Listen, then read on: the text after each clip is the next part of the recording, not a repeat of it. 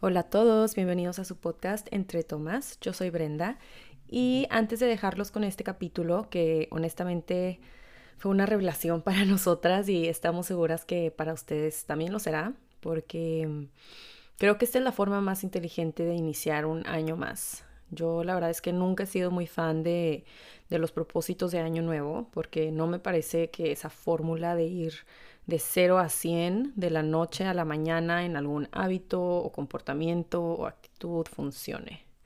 Creo que mm, cuando pensamos que vamos a amanecer siendo una persona distinta porque el año cambió, estamos siendo ingenuos y no estamos realmente creando un propósito, sino que estamos pues deseando resultados distintos sin detenernos a pensar qué hay detrás de eso que quiero lograr o por qué quiero lograr eso y lo más importante, pues no estamos realmente ubicando si eso que queremos lograr hace sentido con nuestro propósito de vida, ¿no?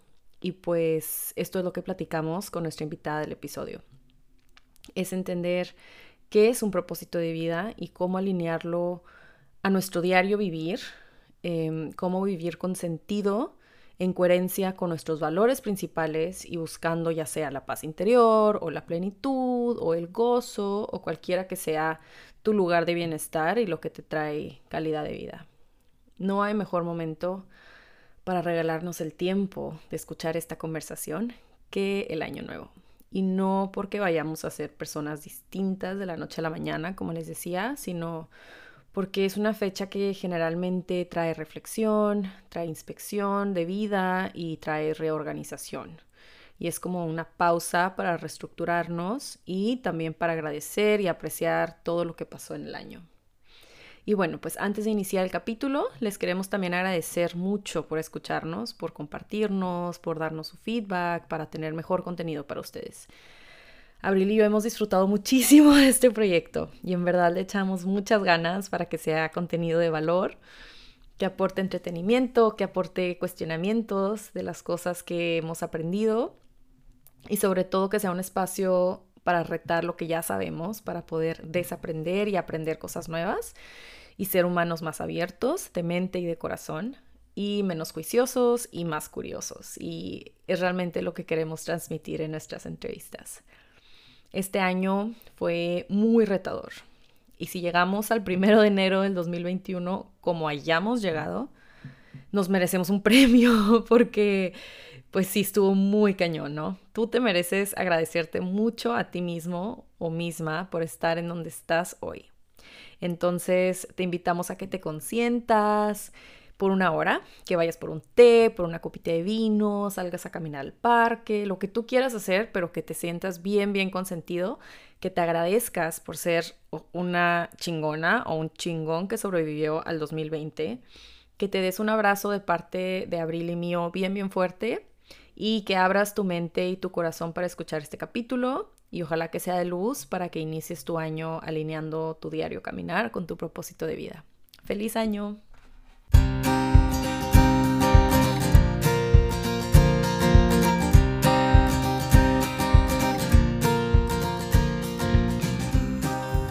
Hola, bienvenidos a su podcast Entre Tomas. Yo soy Abril. Y yo soy Brenda. Y hoy queremos compartir con ustedes una plática súper enriquecedora para todos en cualquier etapa de nuestras vidas. Y creemos que a veces le sacamos la vuelta a este tema o incluso dejamos pasar mucho tiempo sin seguir nuestro propósito de vida, el propósito al cual fuimos enviados a esta tierra. Y no porque no queramos, sino porque a veces ni siquiera sabemos cuál es. Y bueno, para ya no darle más rodeos a este tema, les queremos introducir a nuestra invitada. Ella estudió Derecho y actualmente es coach ejecutivo y de vida y consultora de negocios conscientes. Ella se autodenomina como Purposeologist, pues su misión es ayudar a las personas a redescubrir su propósito para vivir en congruencia y plenitud. Y nuestra invitada es Priscila Porcini. Hola, ¿cómo estás, Pris? Bienvenida. Hola, muchas gracias, gracias, gracias por la invitación. Me siento muy feliz de estar aquí. Gracias a ti. ¿Cómo llegas? Llego emocionada, muy emocionada. Llego con el ajetro de las mañanas en casa con un toddler.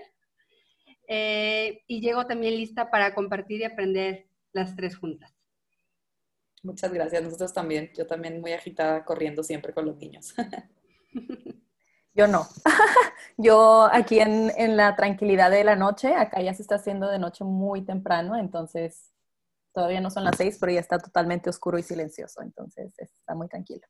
Para empezar, Prisi, te queremos preguntar, ¿qué es el propósito de vida? Muy buena pregunta. Fíjense que siempre me preguntan, ¿cómo lo podemos descubrir, lograr, alcanzar? Pero nunca me preguntan qué es. Y creo que podríamos definir o empezar por definir el propósito de vida como, como esta orientación hacia algo más grande que nosotros, que moviliza nuestra mente, nuestro cuerpo y nuestro espíritu esta orientación hacia ese algo más grande que nosotros, que va permeando nuestra manera de pensar, lo que nos da sentido en nuestra vida, la manera en la que nosotros aportamos y contribuimos en el mundo y también la manera en que vamos viviendo en integridad nuestra vida, ¿no? Creo que ese podríamos decir que ese es el propósito. ¿Y cuál es la relación entre propósito y sentido de vida? ¿Es lo mismo? Mm, no necesariamente. Creo que para mí el sentido forma parte del propósito. ¿sí? El propósito como esta orientación de la vida nos aporta sentido, nos aporta claridad y nos aporta dirección en la vida. ¿ok? Entonces, en la medida en que este, esta orientación, esta manera o este camino en el que tú estás viviendo tu vida te aporta sentido o te permite descubrir sentido, digamos que estás eh, en el camino de tu propósito. Pero si tú estás orientado a algo, a una meta, a una expectativa, quizá no es tuya, quizá es impuesta o es porque alguien te la, te la puso enfrente, tú te la compraste y no te está aportando sentido, entonces no necesariamente es tu propósito. Entonces, ¿cuál es la relación que existe entre el propósito y, por ejemplo, tu pasión o tu profesión? Que mira, eso me encanta. Em, algo que creo que es importante que aclaremos es que existen muchos modelos para descubrir sentido. ¿Sí? Por ejemplo, un modelo que integra tal cual pasión, profesión, misión y vocación es el Ikigai. Es un modelo de los muchos que existen para descubrir sentido. Hay otros modelos, eh, por ejemplo, a lo mejor para algunos el discernimiento de la voluntad de Dios puede ser un modelo para descubrir un propósito. Em, para otros, el descubrir quién eres, con qué cuentas, para qué, es otro modelo para descubrir propósito. La pasión, desde mi muy particular e interesantísimo punto de vista, para que lo quiera ver así, es que la pasión y el propósito eh, forman parte de la ecuación, pero no son lo mismo. ¿Sí? cuando estás en este camino, en esta orientación hacia ese algo más grande que tú, que te aporta sentido y te permite contribuir en el mundo, em, la pasión como sentimiento surge. Y esta, el sentirte alineado, sentirte en coherencia con eso que tú eres, con eso que tú haces, con eso que tú contribuyes y hacia dónde llevas tu vida, eso hace que despierte la pasión. Pero estar buscando la pasión por la pasión por sí sola, solamente desde la emocionalidad, no nos va a, llevar tal cual al propósito. Tú puedes sentirte sumamente apasionado por algo y ese algo formar parte de tu propósito, no que sea el propósito completo. A lo mejor para algunos sí, a lo mejor para algunos es tan claro y tan y, su manera de, experimentar o de encontrar sentido es desde el ámbito emocional, que entonces sí, la pasión pareciera eclipsar todo pero para esa persona porque así lo vive, no necesariamente es así para todos. Pris, ¿nos podrías dar un ejemplo de eso como para hacer más tangible el, ejemplo de qué es tu pasión y si lo estás, como si ese es el que te está dando el propósito de tu vida o, nada más es una pasión? Ok. Em, el hecho de que sea apasionante para alguien, algo, eh, puede estar en la línea del propósito, ¿sí? no creo yo que podamos estar experimentando este apasionamiento por algo que no esté de una u otra manera relacionado con nuestro propósito, aunque en ese momento no sea consciente de que forma parte del propósito. Por ejemplo, eh, y perdón que me ponga como ejemplo, pero es lo más tangible que tengo en este momento, ¿verdad?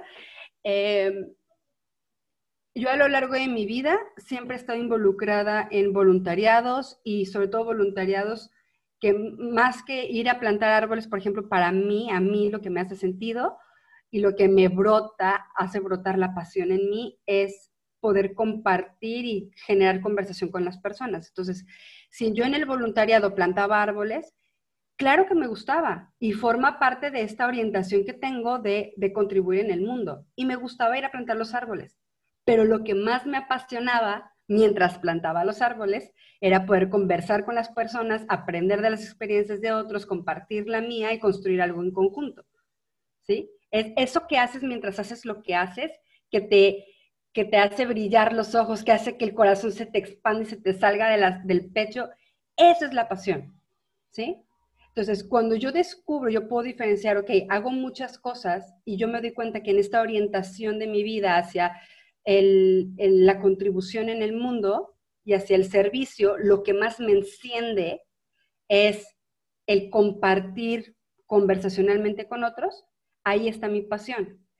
Plantar árboles, pintar casas, construir viviendas, me encanta porque puedo encontrarle intelectualmente un sentido porque va en línea con mi propósito de contribuir, pero no necesariamente puedo pasarme y, y perderme en el tiempo por hacerlo. ¿Sí? tengo que hacer el esfuerzo de alinearlo. No sé si me expliqué. Sí, sí, sí, súper bien. Muy claro tu ejemplo. Puedo hacer un ejemplo súper burdo, nada más como que para, por ejemplo, yo lo pensaría como un maestro de matemáticas. A lo mejor su propósito en la vida no es hacer sumas y restas, sino tiene la, la cualidad, el don de enseñar y le encanta enseñar, pero pues lo está haciendo, o sea, está enseñando una materia pero realmente su propósito es el enseñar y por eso es un maestro o un profesor, ¿no?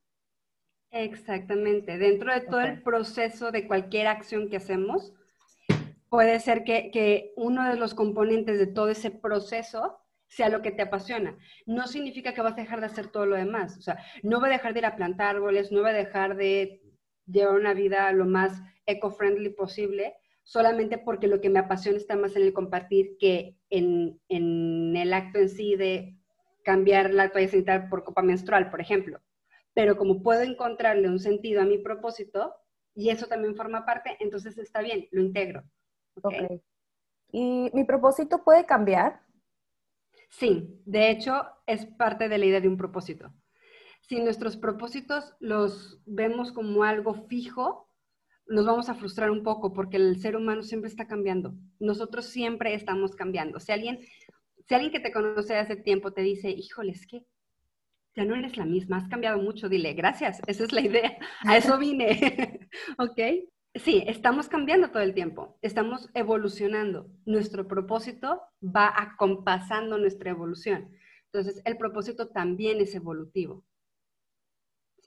Incluso es particular y muy personal. Lo que, es lo que es mi propósito puede no ser tu propósito y está perfecto. Lo que era mi propósito cuando tenía 15 años, al que era mi propósito cuando tenía 25 y el que es mi propósito ahorita, tampoco es el mismo. Puede encontrar un común denominador ahí que va evolucionando, pero no es el mismo y eso también está bien. Y puedo tener muchos propósitos, ¿verdad? ¿O solo es como uno en general? Mira, yo creo que eso depende del modelo y del, y del filósofo que esté postulando su modelo, ¿no? Hay quienes dicen que sí puedes tener muchos propósitos. Yo tengo una mirada mucho más integrativa y yo creo eh, que no podemos vivir nuestra vida como si fuéramos un circo de cinco pistas, ¿no? Porque muchas veces lo hemos hecho así, hemos separado tan bien, así como separamos la basura, y aquí va nota para todos los que no lo hagan. Oh, sí, hay que separar. Bueno, así como separamos la basura, lo también queremos separar todo en nuestra vida. Entonces, esta es mi cachucha de mamá, esta es mi cachucha de profesionista, esta es mi cachucha de hija, esta es mi cachucha de mujer, y esta es mi, o de mujer, hombre, papá, hermano, etcétera. Y esta es mi cachucha de emprendedor, ¿no? O empresario, o profesionista. Y, y creo que nos falta encontrar el hilo conductor entre todos. Entonces, cuando nos vivimos así de separado, es más fácil que tendamos a darle prioridad a una de las áreas de nuestra vida y no a vernos como un todo. A lo mejor ahí pudiera entrar el tener un propósito para cada área, pero a mí, por lo menos a mí, Priscila, a mí no me ha funcionado. Me siento dispersa, me siento completamente separada y luego siento que un área de mi vida como que se come a las demás. Y, me genera a mí mucha frustración porque claro que si tengo un propósito para cada cosa y no están interrelacionados, el que un área se coma la otra me genera conflicto, porque las dos cosas son importantes y son valiosas, entonces no sé cómo alcanzar este tan esperado equilibrio de la vida. Y entonces en este afán de buscar el equilibrio me siento frustrada y me siento partida. Entonces, eh, a mí me ha funcionado y con mis clientes ha funcionado eh, más tener una visión integrativa del ser humano. Entonces, yo tengo un propósito, pero es un propósito que es incluyente y que es integral.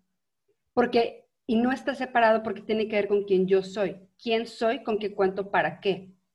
Entonces, como yo soy la misma siempre, y aquí súper metafísico, el ser es y no puede no ser, no puedo ser una aquí y otra allá, una ahorita y otra, no, siempre soy la misma cómo me vivo y cómo experimento mi vida en cada uno de los roles que tengo o las dimensiones de mi persona, es ahí donde se va actualizando el propósito. Pero el propósito parte de quién yo soy. Y ese es, soy única, soy indivisible, por eso somos individuos.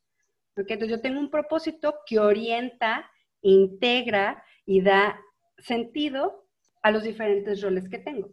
Entonces, por ejemplo, si, si en este proceso de autoconocimiento descubre una persona que su propósito es eh, ser un ser de luz, eh, o se reconoce como este ser de luz que inspira, promueve y acompaña a las personas a eh, vivir una vida más en mayor bienestar a través de la salud del cuerpo, por ejemplo. Está muy claro cómo ella en las diferentes áreas, yo lo manejo así, cinco dimensiones principales personal, espiritual, interpersonal, social y comunitaria. Cómo ella en su relación consigo misma va a vivirse como este ser de luz. Cómo ella en su relación consigo misma va a cuidar su bienestar a través de su salud física. Porque no puedes ir andar eh, propagando una filosofía que luego tú no vives, ¿no? O querer que los demás se alineen a algo que tú tampoco vives. Entonces, eso en su relación consigo misma en su dimensión espiritual, en su relación con ese algo más grande en lo que ella o él crean. No tiene que ver con religión, sino con un sentido más grande o la comprensión de tu existencia. ¿Cómo nutro, si soy un ser de luz, cuál es de dónde viene la fuente de esta luz? ¿Qué sentido tiene para mí? Ah, se llama Dios, se llama Alá, se llama Yahvé, se llama energía, se llama madre naturaleza, ¿cómo se llama? ¿Y cómo me relaciono con esa fuente de luz? ¿Cómo nutro mi luz? ¿Cómo me sostengo en, la, integridad con mis valores para poder cumplir mi propósito de vida. En mis relaciones con los demás, y ahí donde entra la maternidad, tu ser emprendedora, tu ser profesionista, tu ser, etcétera, tus diferentes roles. ¿Cómo vivo este propósito en mis relaciones con los demás? En mi relación con mi hijo, en mi familia, con mi esposo, con mi esposa, con mi, etcétera. En lo profesional, ¿cómo, cómo oriento mi negocio, mi trabajo, mi rol profesional para generar este impacto que yo quiero a través de mi propósito. Y en la dimensión comunitaria, ¿qué tanto me involucro con las problemáticas sociales y cómo desde mi propósito, desde lo que yo puedo, lo que yo soy, lo que yo tengo para ofrecer, puedo yo generar este impacto más allá de solamente mis primeras cuatro dimensiones? ¿Ok? Entonces, así tienes un propósito, pero lo vas actualizando y lo vas volviendo realidad en los diferentes roles y áreas de tu vida. Es realmente transversal a, Completamente. a la etapa en la que estés viviendo, a lo que estés haciendo. Está como, lo veo como que está alineado a tu persona, o sea, está paralelo a quien eres, transversal a todo lo demás en tu vida. Sí, y no, no necesariamente paralelo a quien eres, sino nace de quién eres. Ok. ¿Sí? Puede haber dos personas que tengan un propósito similar eh, ya sea porque eh, se reconocen ambas como seres de luz, pero los talentos con los que cuentan para que esa luz se expanda y genere el impacto que buscan es distinto. Puede haber dos personas que su para qué esté en la línea de la salud física para el bienestar pero uno lo tiene orientado a niños, el otro lo tiene orientado a la tercera edad, el otro lo tiene orientado a mujeres, a mujeres en posparto o a hombres con alguna, eh, alguna condición física o no. ¿sí? Entonces puede haber propósitos que articulados suenen similar, pero como nacen de quienes somos y somos únicos e irrepetibles con un conjunto de talentos particular y un sentido también muy particular, por eso se va viviendo diferente. Nuestro gran desafío es que podamos eh, empezar a alinear también los propósitos, no nada más nuestra vida en relación a nuestro propósito para vivirlo en integridad, sino empezar a encontrar esos otros propósitos fuera de mí, o sea, de otras personas que se alineen con el mío para que juntos podamos generar un impacto más grande. Esa es la maravilla, imagínate, en una familia donde el, eh, ambos en, en, una pareja puedan cada uno descubrir su propósito y luego alinearlo para el beneficio de su familia o de un grupo, de una sociedad, de un país. Imagínense eso. Claro. Oye, pues sí, y ahí te va, ahora sí, la pregunta del millón. ¿Cómo encuentro mi propósito? Ya no lo vendiste bien padre, pero ahora ¿dónde está? ¿Dónde se esconde? Muy bien, mira, eh, la herramienta más importante para descubrir nuestro propósito es el autoconocimiento. ¿sí? En el modelo que yo trabajo, que es quién soy, con qué cuento, para qué, y eso materializado a través de la vivencia coherente de valores, en los diferentes roles de nuestra vida, partimos de quiénes somos. Entonces el autoconocimiento es importantísimo, ¿ok? Si yo no sé quién soy,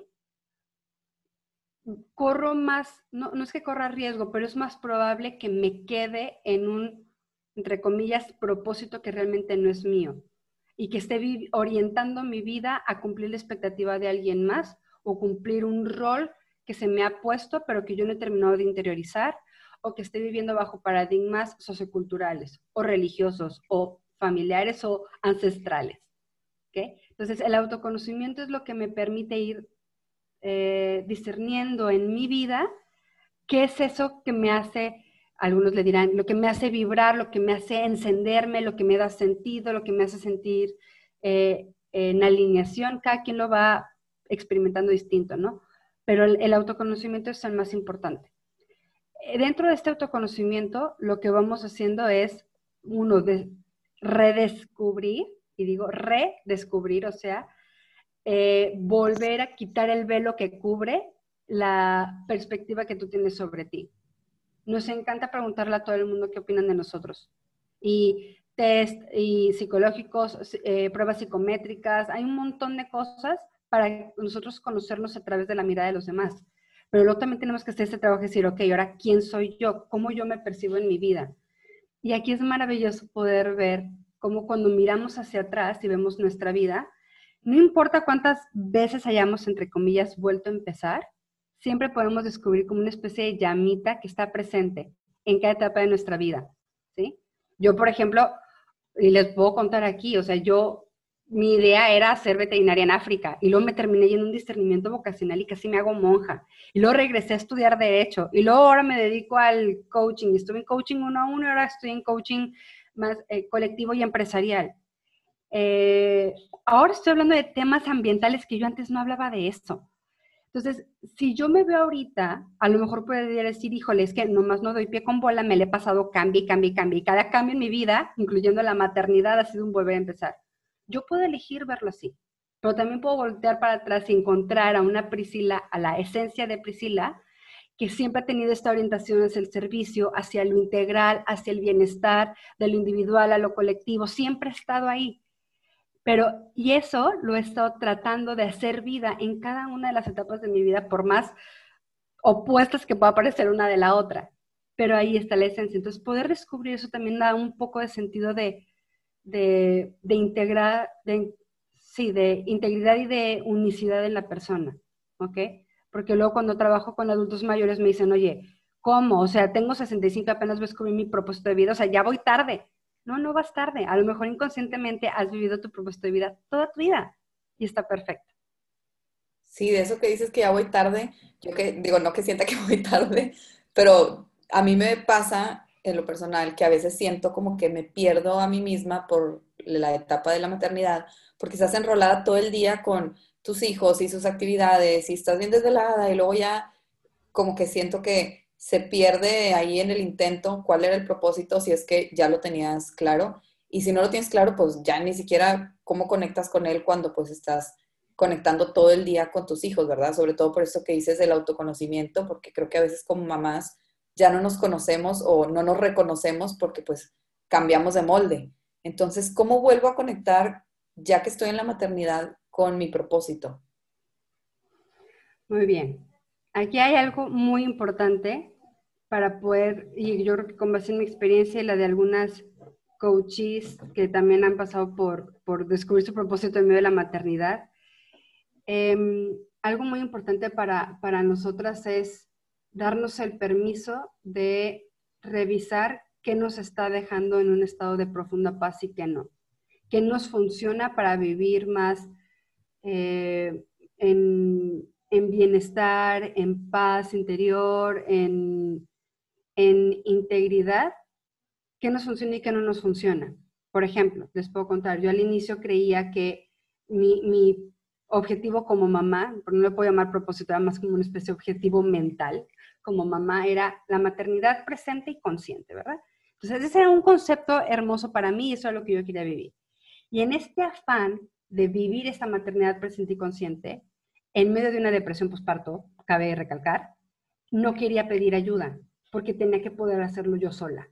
En alguna parte de mi cabeza estaba este paradigma de que de que tenía que hacerlo yo, que sea mi rol más importante, era ser yo la madre 100% de mi hijo, como si no tuviera papá, ¿verdad? O como si no tuviera una red de apoyo, ¿no? Entonces, durante mucho tiempo, eh, ahí puedo decir que no era, no estaba yo alineada a mi propósito, eh, porque no me estaba dejando en un estado de, paz y de bienestar. Eh, pero yo tenía esa fijación con ser esta mamá presente.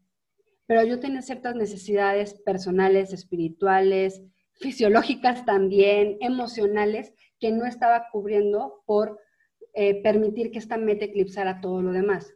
Entonces lo que yo empecé a sentir por dentro fue una incomodidad muy grande que, ya, que yo ya podía experimentar como una especie de vacío.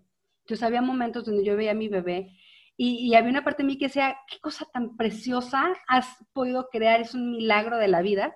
Y había otra parte de mi cabeza que decía, Dios mío, sálvenme.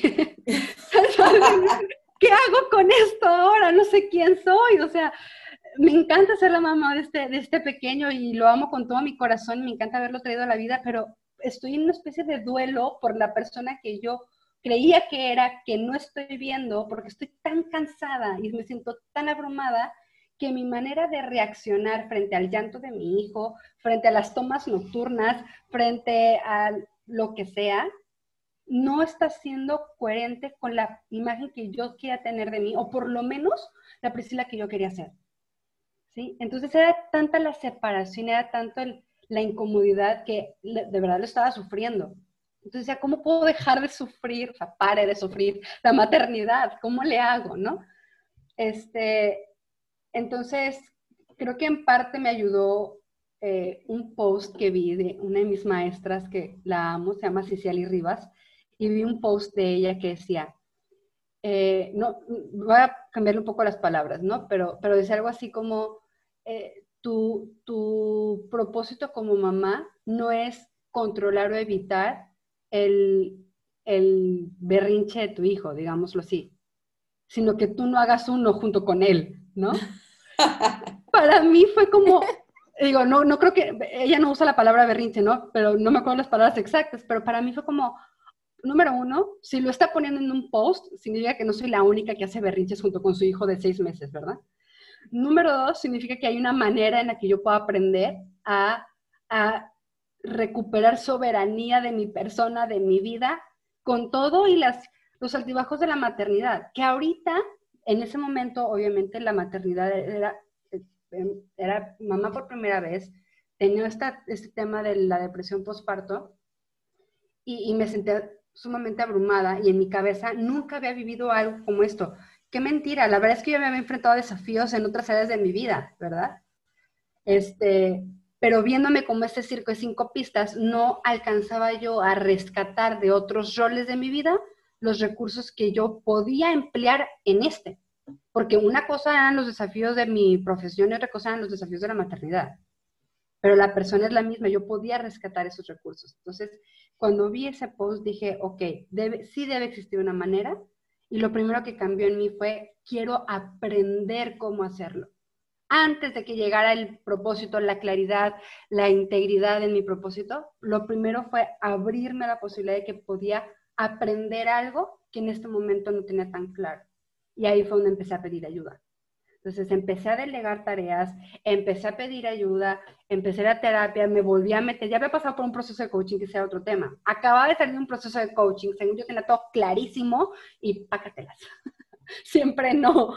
Entonces, es, no, no pasa nada, vuelve, o sea, vuelve a entrar en ti, en este nuevo rol que tienes y ve buscando este hilo conductor de tu vida, porque también aquí está, ¿sí? No estás fragmentada, pues, ¿no? Hay que encontrar el hilo conductor para volver a coser en, a esta persona que se llama Priscila. Entonces, eh, ese es un tema. El otro tema es darte el permiso de experimentar el proceso como es, soltar las expectativas, porque el propósito se, va, se nos va revelando. Hay quienes dicen que el propósito se construye a voluntad propia, hay quienes dicen que el propósito es una revelación divina.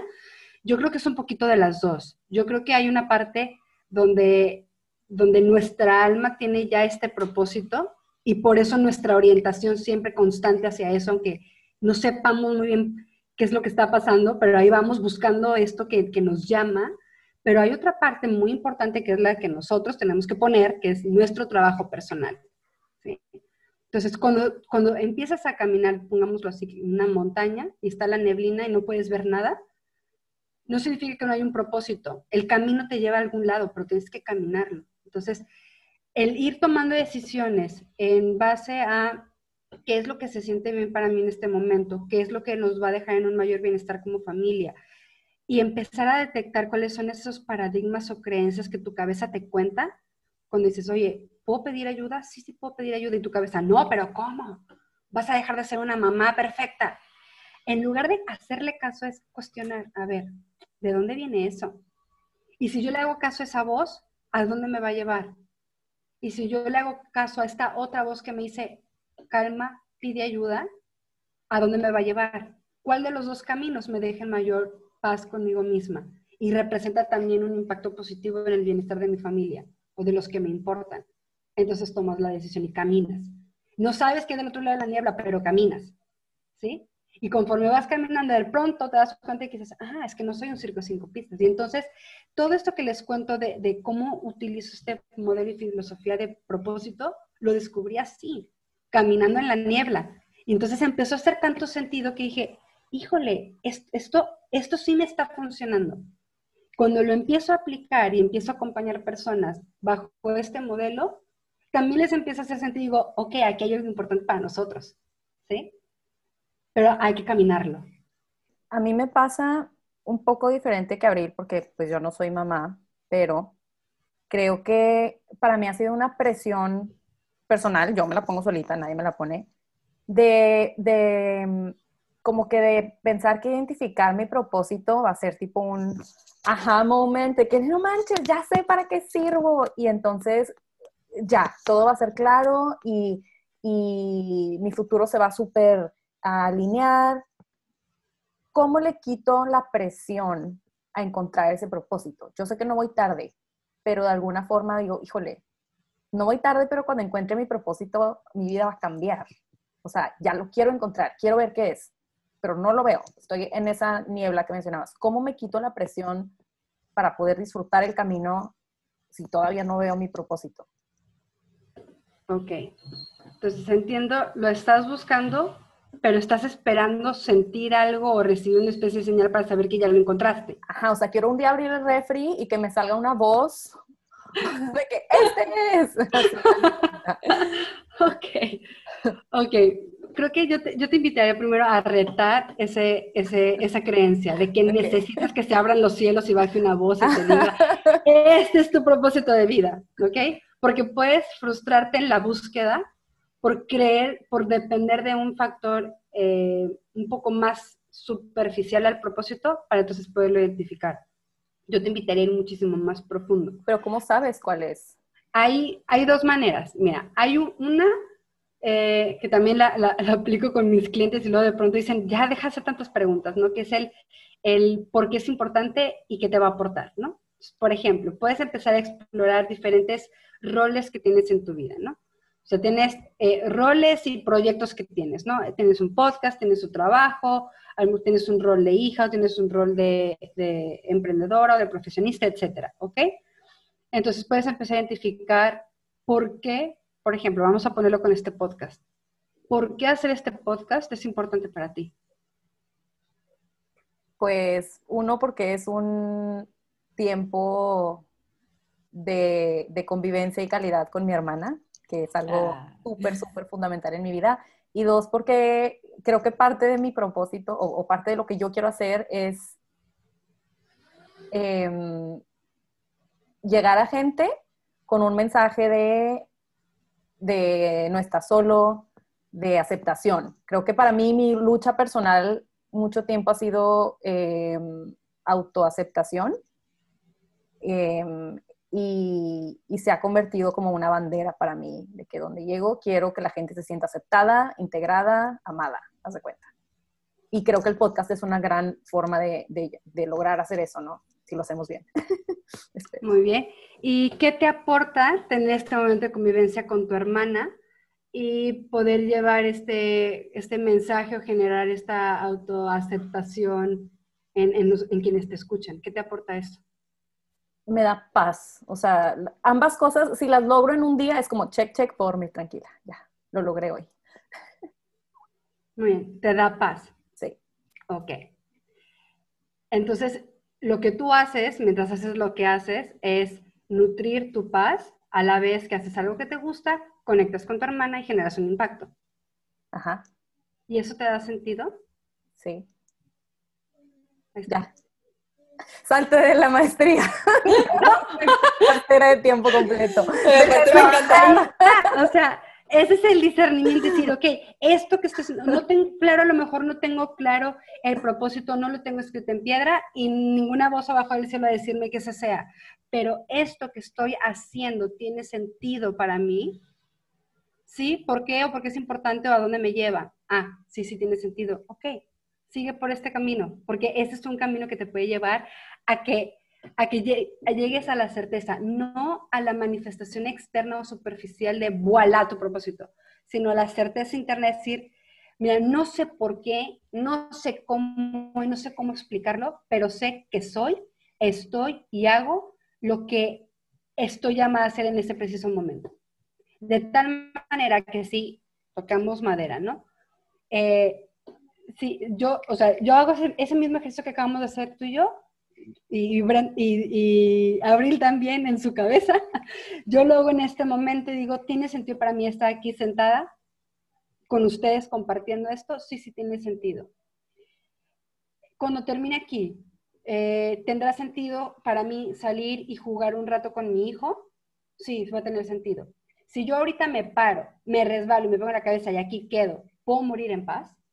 Sí, porque lo último que hice en mi vida tuvo sentido, generó un impacto y me alineó con mi, con mi propósito. Ya sea que hay una campanita que suene o no suene, pero sé por dentro que estoy en el lugar donde tengo que estar en este momento. Eso es propósito. ¿Sí? Eso es una sesión de coaching gratis, Brenda. Ahorita me va a mandar el PayPal, Priscila. no es cierto. Pero eso es es una manera, sí. Sí, perdón. Y aparte qué importante, o sea, ahorita que lo pones así, siento que Brenda, cuando dices que estás esperando un, un wow moment o lo que tú quieras, porque tal vez eh, malamente o erróneamente, tal vez es mejor decirlo así, queremos fijar que nuestro propósito de vida está en alguna actividad, pero no, o sea, como lo que explica Priscila, es más bien el sentido de, que todas las actividades que estás haciendo están llevándote a ese camino o a esa misión o a ese propósito que es más allá de la actividad o la pasión. O sea, das cuenta, tú ahorita dices, no, pues, ok, me hace sentido que, lo que estoy haciendo con el podcast sí me está alineando con, o está alineado con mi propósito. Sí, porque tu propósito entonces es llevar un mensaje de amor y de autoaceptación a las personas. Puede ser el medio del podcast y luego en tu trabajo puede ser por medio de conversaciones y luego este, con tu familia puede ser con muestras de amor, pero ya estás alineada a tu propósito porque todas tus actividades están conectadas con eso. Claro. Sí, es más como una intención de vida. O sea, es tu intención que... Es la orientación de la vida. porque mi propósito es, no sé, hacer manualidades. No, tu propósito es más una intención de ser, de tu esencia.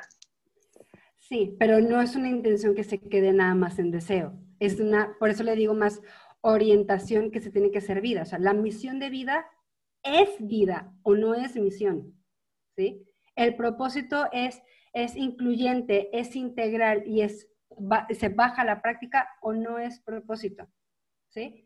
Pero, pero obviamente lo que hacemos en, un trabajo uno a uno es generar una declaración poderosa que te ayude, porque el propósito luego también te sirve como cachetada de guante blanco, ¿no? Entonces yo les digo, yo les digo a mis clientes, a ver, si tú estás en algún momento, ya sea en cualquiera de los roles de tu vida, ¿no?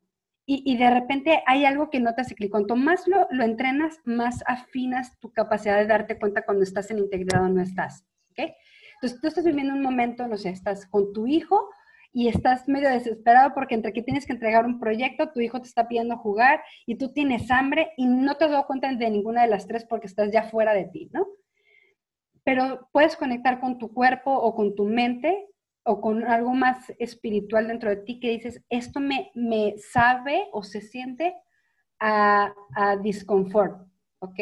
No estoy en paz porque mi mente está acelerada, porque me siento un vacío o porque mi cuerpo me está reportando que estoy sulfurando ya, ¿ok? O que quiero huir. Entonces, ok, algo no está bien, no sé qué es todavía. Hago una pausa y entonces veo, ok, a ver, déjame ver el contexto, ¿qué está pasando? Mi hijo me está pidiendo tiempo para jugar, mi panza me está matando del hambre y yo tengo que entregar un proyecto. Y las tres cosas son súper importantes y las tres se alinean a mi propósito, ¿verdad? ¿Cómo le hago? ¿Qué hago primero? ¿Qué hago después? Hay una pregunta fundamental que aprendí en logoterapia que es, ¿dónde soy indispensable? A lo mejor en general o en este momento. En este momento particular, ¿dónde soy indispensable? Y puede ser que alguien responda, pues con tu hijo, o alguien responda, pues yendo a comer, o alguien responda mandando un WhatsApp diciendo, sabes que no te puedo entregar la propuesta ahorita, dame un par de horas. En la respuesta particular, mientras te dejen paz, no importa si no es la misma para todos. Lo que importa es que a ti te dejen paz, entonces te muevas. Ok, mando este WhatsApp, voy con mi hijo a ver, mi hijito, ¿quieres jugar? Ok, trate tus carritos para acompañarme a la cocina mientras voy por algo para comer, ¿no? El punto es que te muevas, pero te muevas en conciencia, ¿ok?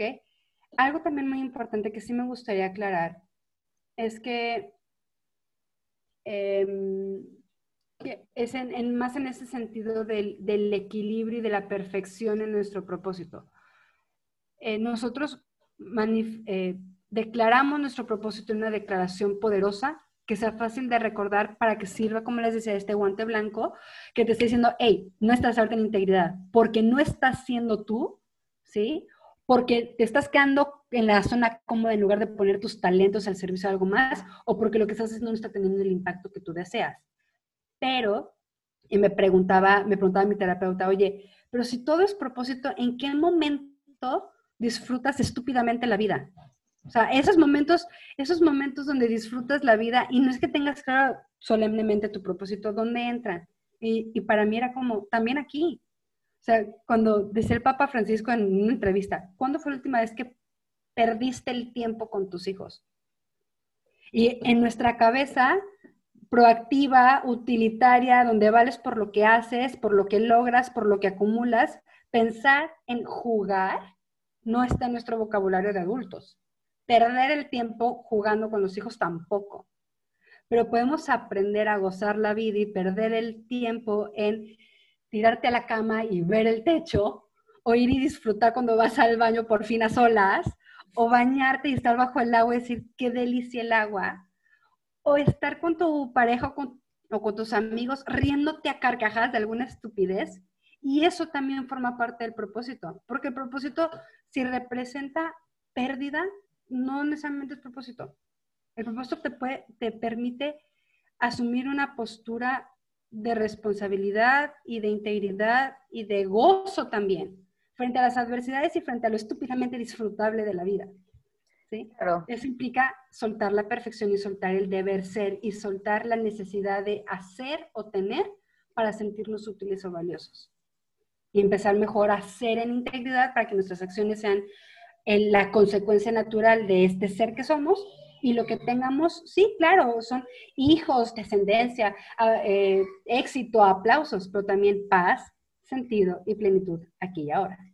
Claro, pero creo que ahí es bien importante como que, que logremos entender que en la pregunta, ¿en dónde soy indispensable? También las respuestas pueden ser, es indispensable que hoy tire hueva y no haga nada.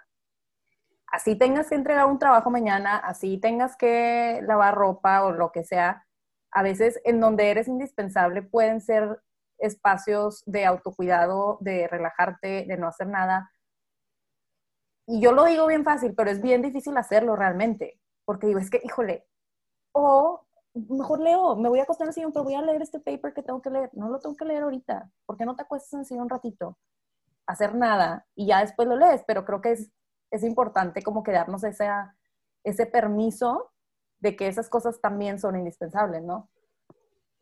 Claro, y, y, agendarlo. O sea, es que es, lo que nos pasa. Luego vienen conmigo coach y dicen, es que no me da tiempo para nada. Y veo la agenda de mi coach y así era la mía también. Yo le decía, oye, ¿y no comes? Sí, claro. ¿Y comes solo o comes con tu pareja? Con mi pareja todos los días a las 3 de la tarde. Y yo, ¿y por qué no está en tu agenda?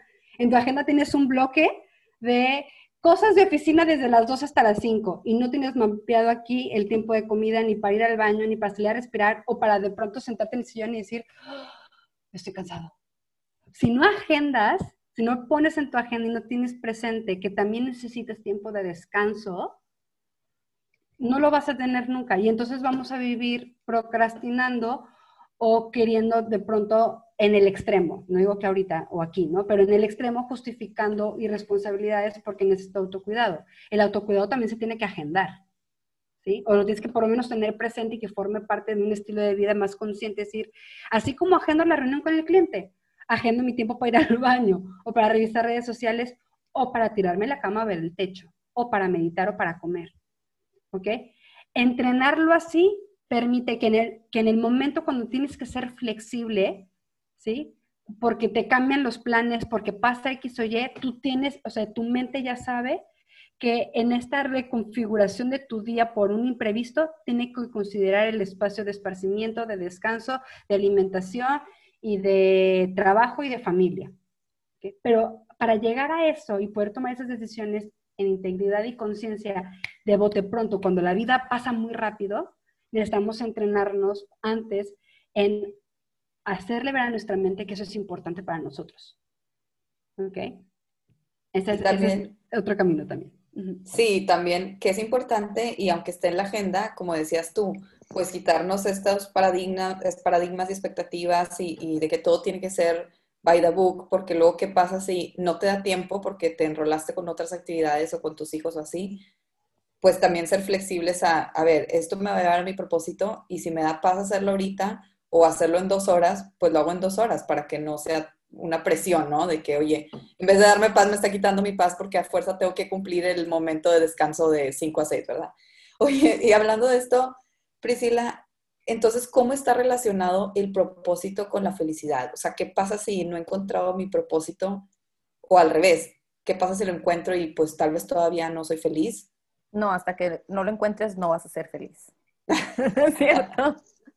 Ya valimos todos, porque aparte vas cambiando, entonces si de pronto cambia algo en tu vida, algún rol o alguna circunstancia, como por ejemplo la pandemia, y lo que tú tenías meticulosamente planeado para, para vivir en felicidad y propósito, ¡pum!, te lo cambiaron y dices, ¡Ah! ¿y ahora qué hago? ¿No?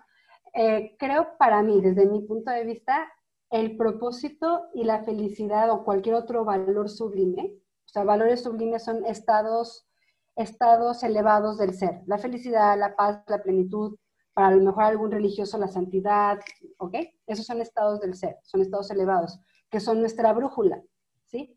Si a ti, Brenda, tú mencionabas la paz, si a lo mejor tu estado tu valor sublime es la paz, tú podrás revisar en tu vida y vas a ver que muchas veces, incluso inconscientemente, las decisiones que tomabas, las tomabas orientadas a qué es lo que más me, va a dar más paz. Sí. Aunque a lo mejor te hayas equivocado de camino varias veces porque a lo mejor tenías claro lo que era la tranquilidad y la paz profunda, puede ser, ¿no?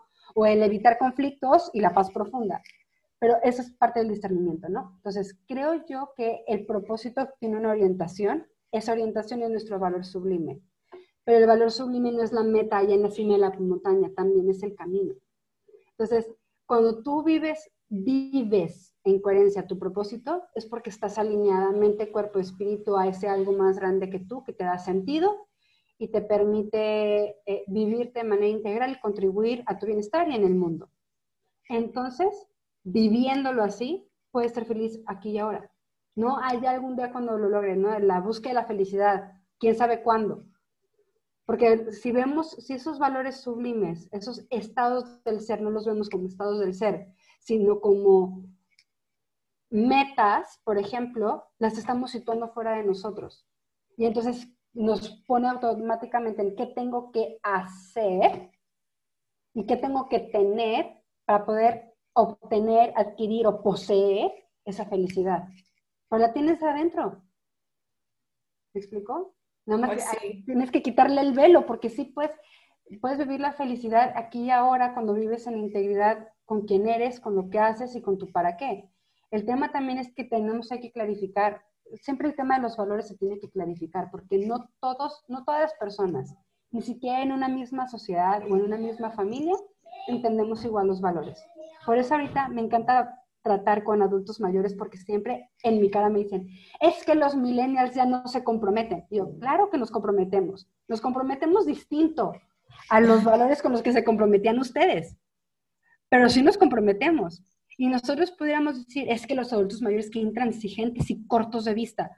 No, es que lo que ellos están visualizando, que a lo mejor nosotros podemos ver como cortos o como intransigentes, es porque están, están comprometiéndose con eso que ellos valoran, pero lo hacen de una manera distinta a nosotros. Pero no es que no haya valores, siempre hay valores. ¿sí? Nada más hay que clarificar. Entonces, lo más importante es clarificar qué entendemos por felicidad. ¿Sí? Para entonces ver si lo que yo entiendo por felicidad me, lleva a vivir mi esencia o me lleva a querer acumular para poseer esa felicidad. Ya estamos llegando al cierre de esta súper entrevista. Mil, mil gracias, Prissy. Em, nos gustaría hacerte unas preguntas de cierre em, un poco más personales, a lo mejor. No personales, pero... Dale. Em, y bueno, pues la pregunta, la primera es, ¿cómo mejora tu vida cuando encuentras tu propósito? Ay, mejora muchísimo. Eh, y por decir que mejora mucho no quiere decir que, que, no deja de resultar incómodo a veces o que no se me presenten desafíos para vivirlo, sino que me aporta claridad.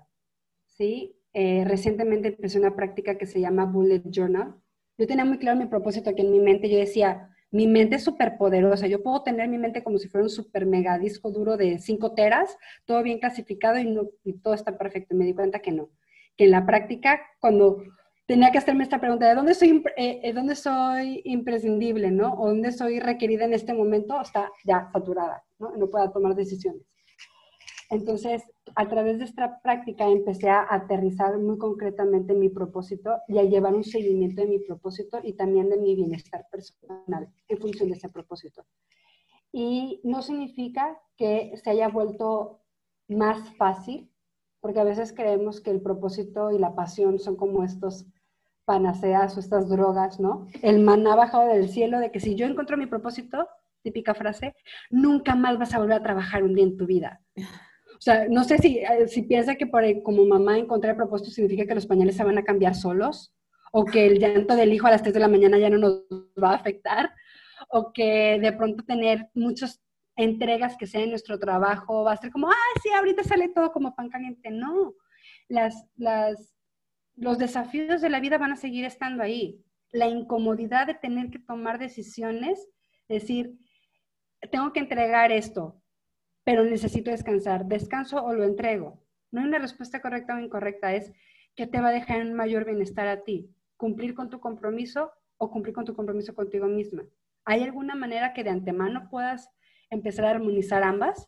A lo mejor no ahorita, pero te das cuenta que sí lo puedes hacer, ¿no? Esa incomodidad diaria no se va a ir, pero tener un propósito sí nos, nos da mayor claridad, ¿no? Yo puedo tener, por ejemplo, yo, una práctica que yo tengo es parar un día a la semana.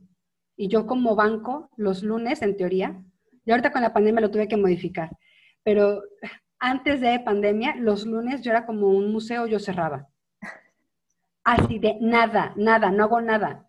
Mi hijo a la guardería, mi esposo a la oficina, mis clientes a partir del martes, salvo que hubiera alguna urgencia, y yo los lunes, de verdad, es, Priscila, ¿qué quieres hacer hoy? Me quiero ir al cine, vámonos al cine. Quiero comer, vamos a comer. Quiero irme a acostar al parque, me voy a acostar al parque. Ahorita en la pandemia ya no lo puedo hacer igual, me tuve que adaptar, ¿sí?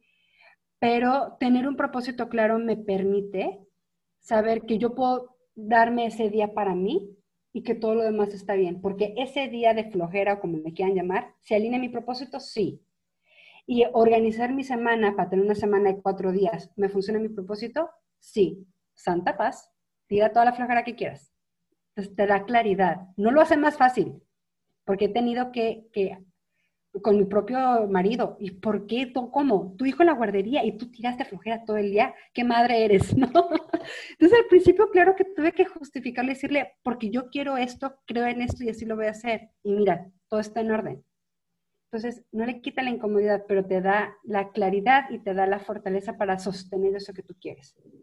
No, y aparte porque, como dices de la guardería, creo que esto pues ya es otro tema, pero porque como mamá siempre tenemos la culpa de, ay, dejé a mi hijo en la guardería y yo me vine a comer, qué mala madre soy, como dices tú, o, lo dejé en la guardería y yo estoy aquí tirando flojera porque cargamos con esa culpa o esos sentimientos, pero pues en esta plática que hemos tenido, yo me puedo llevar de reflexión que no quiere decir que encontrar tu propósito va a borrar todas las emociones, o sea, como quiera vas a tener a veces emociones eh, no tan placenteras o vas a tener estos juicios en tu cabeza que te van a incomodar, pero pues no quiere decir que no estás siguiendo en la línea de tu propósito, simplemente pues las vas a seguir sintiendo porque eres un ser humano, ¿verdad? Y bueno, Pris, como última pregunta, ahora sí, ¿qué ha sido lo más retador en este proceso de, ser este purposeologist? Vivirlo. Vivirlo en integridad ha sido lo más difícil y retador, porque yo vengo de este paradigma de perfeccionismo, ¿sí? un ciego no puede guiar a otro ciego, uno no puede dar lo que no tiene, y tienen parte de verdad, pero a mí eso me situaba en un estado de perfeccionismo que de verdad yo no me aguantaba ni sola. Entonces, durante mucho tiempo tuve miedo de salir con este mensaje y de acompañar a otras personas, incluso de, compartir mi propio proceso, porque yo no lo veía perfecto y, entonces no quería, ¿no? Y, y, eso para, hacia afuera. Hacia adentro eran unos reclamos constantes de mí hacia mí, por no cumplir, por no ser perfecta, ni siquiera en la vivencia de mi propósito. Entonces, imagínense el diálogo interno que yo tenía, espantoso. Eh, entonces, el desafío más grande ha sido vivir este, mi mantra, que mi mantra es ser, elijo ser consciente, no perfecta. Ese es mi mantra. Y vivirlo en integridad, a veces con más valentía que, que con gusto, pero vivirlo aunque me cueste y, vivirlo gozando y vivirlo eh, en la práctica desafiando mis propias creencias y paradigmas de lo que yo creía que debía de ser para elegir vivir más consciente y más en coherencia. Creo que eso es lo más, lo más desafiante.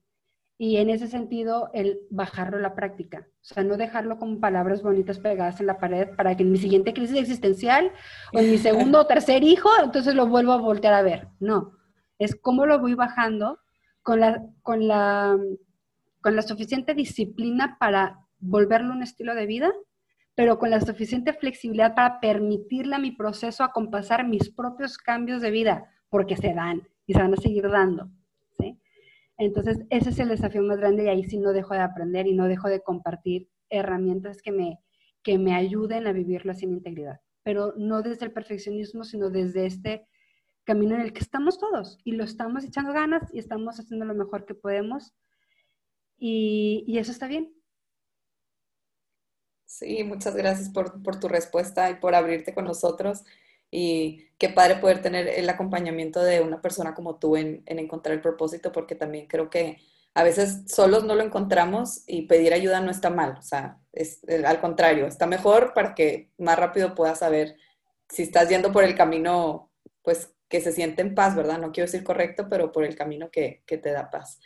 Pris, pues muchas gracias por acompañarnos y también te queremos pedir si quieres compartir tus redes para que los que nos escuchan puedan encontrarte. Claro que sí, me pueden encontrar en Facebook y en Instagram como Coach Priscila Porcini, Priscila con S y una L y Porcini así como se escucha. Y en LinkedIn estoy como Priscila Porcini. Y no olviden seguirnos en nuestras redes, Entre Tomas Podcast. Y bueno, pues nos vemos el siguiente viernes. Muchas gracias. Bye. Bye.